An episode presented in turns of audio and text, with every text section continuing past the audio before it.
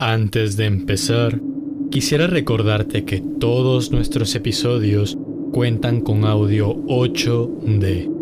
Y para poder disfrutar de toda la calidad, te recomendamos usar audífonos para una mejor experiencia. Dejando esto claro, comenzamos. No sé si habrás escuchado de aquellos sueños que se vuelven realidad. Pero no estoy hablando de metas, objetivos o de lo que quieras lograr en la vida. Hablo literalmente de lo que sueñas durante la noche y que se hace realidad durante el día. Muchas personas no me creyeron cuando se los conté, pero creo firmemente que para poder entender lo que te voy a contar, lamentablemente, tendrías que haber vivido una experiencia similar. Un año después de haber soñado innumerables veces con Samantha, haber experimentado cientos de mutilaciones en todas las partes de mi cuerpo y haber esperado lentamente mi muerte en cada uno de mis sueños, cumplí ocho años. A diferencia de todos mis sueños anteriores, tuve uno que no fue una pesadilla. Después de irme a dormir, me desperté en plena madrugada como de costumbre. Samantha estaba esperándome, escondida desde la oscuridad de mi habitación, mirándome tranquilamente con sus inexpresivos ojos huecos, con una paciencia que alteraba la mía. Estaba quieta, esperándome como casi todas las noches, pero esta vez sin mover un solo músculo. No había corrido a atacarme como todas las veces anteriores. Me pareció extraño, pero mis nervios se alteraron cuando ella, tras dar un paso hacia la débil luz que entraba por mis ventanas, dejó ver que no estaba sola. A su costado la acompañaba una niña, con una bolsa encintada sobre su cabeza. Sin dejar de verme, empezó a quitarle la cinta hasta retirarle la bolsa por completo. Te presento a Sofía, y es una persona que conocerás en el futuro. No sabía qué responder. Solo me le quedé mirando. Sofía era muy linda, casi que se parecía a mí en rasgos físicos. Era cachetona, de piel blanca, tenía unos ojos bonitos y pestañas largas. Samantha, Sofía, ambos nombres empezaban con S y yo me llamo Sebastián. Yo seguía creyendo que tanto Samantha como Sofía podían ser una representación intrínseca de mí mismo, pero una parte oscura y una parte buena. Esto se me hacía más coherente por el hecho de que Sofía sí tenía ojos, a comparación de los vacíos y aterradores ojos huecos de Samantha, que dejaban ver todo su horripilante interior. Después de analizar profundamente a Sofía, desperté.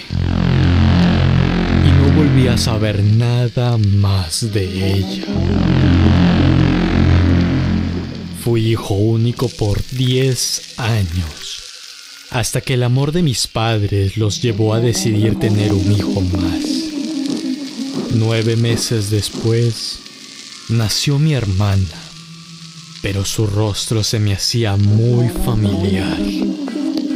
Yo le decía a mi mamá, te juro que ya la he visto antes, a lo que siempre respondía, No es imposible.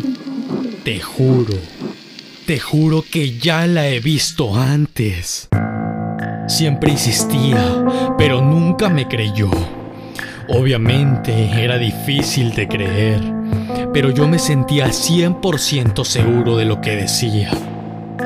Con el tiempo, mi hermana tuvo el mismo rostro de Sofía. Igualita, piel blanca, cachetona, ojos bonitos y pestañas largas. Igualita. No podía creerlo.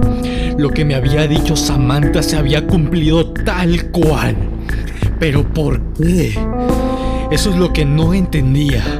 Pero sus palabras se habían convertido en hechos. Lejos de asombrarme, esto me empezaba a generar pánico.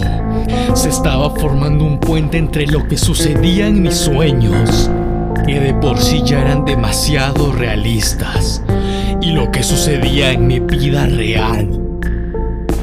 No debería saber esto, pero alguna vez intenté ahorcar a mi hermana, porque pensé que era Sofía en persona. Fue un ataque de miedo donde pensé, ¿y si es? Entonces la agarré del cuello, empecé a ejercer cada vez más fuerza, pero me detuve. ¿Pero qué estoy haciendo? Estaba ahorcando a un bebé. Mi trauma me estaba llevando a niveles extremos que no quería sobrepasar, pero me detuve a tiempo. El miedo empezaba a calar cada vez más, llevándome a acciones de las que me podía arrepentir, pero que sin duda alguna estaban guiadas por un miedo terriblemente abrumador. Tengo tanto trauma que en una fiesta, cuando estaba en tercero de secundaria, una chica se me acercó y se presentó. Hola, ¿qué tal? Yo te conozco, me llamo Samantha. Se me heló la sangre. Era la primera vez que conocía a una Samantha en la vida real. Estaba totalmente petrificado, demasiado asustado. No sabía cómo reaccionar.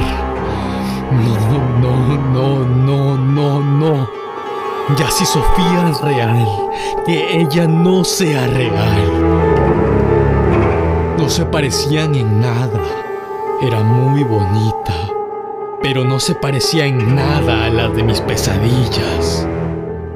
¿De dónde me conoces? Le pregunté con un miedo que se evidenciaba a kilómetros. Soy tu prima. Ah, pero en ese momento ni cagando pensaba que era mi prima. A lo que voy es cómo puede interferir tanto el trauma onírico, como una vez me lo dijo mi psicólogo. Porque es algo que se ejecuta en el momento más inconsciente o de relajación. Entonces no puedes manejarlo, sino solamente vivirlo. Y en este caso me sentía sometido al dolor. Nunca más volví a verla y espero no volver a cruzarme con ella, si acaso.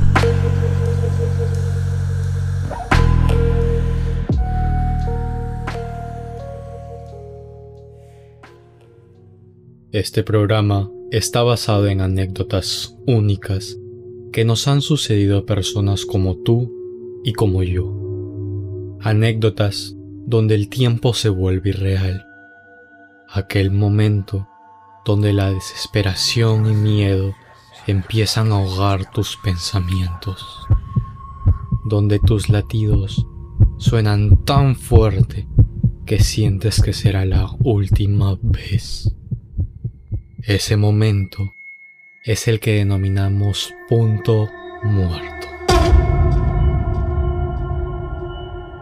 Si tienes alguna historia, no dudes en comunicarte con nosotros en cualquiera de nuestras redes sociales.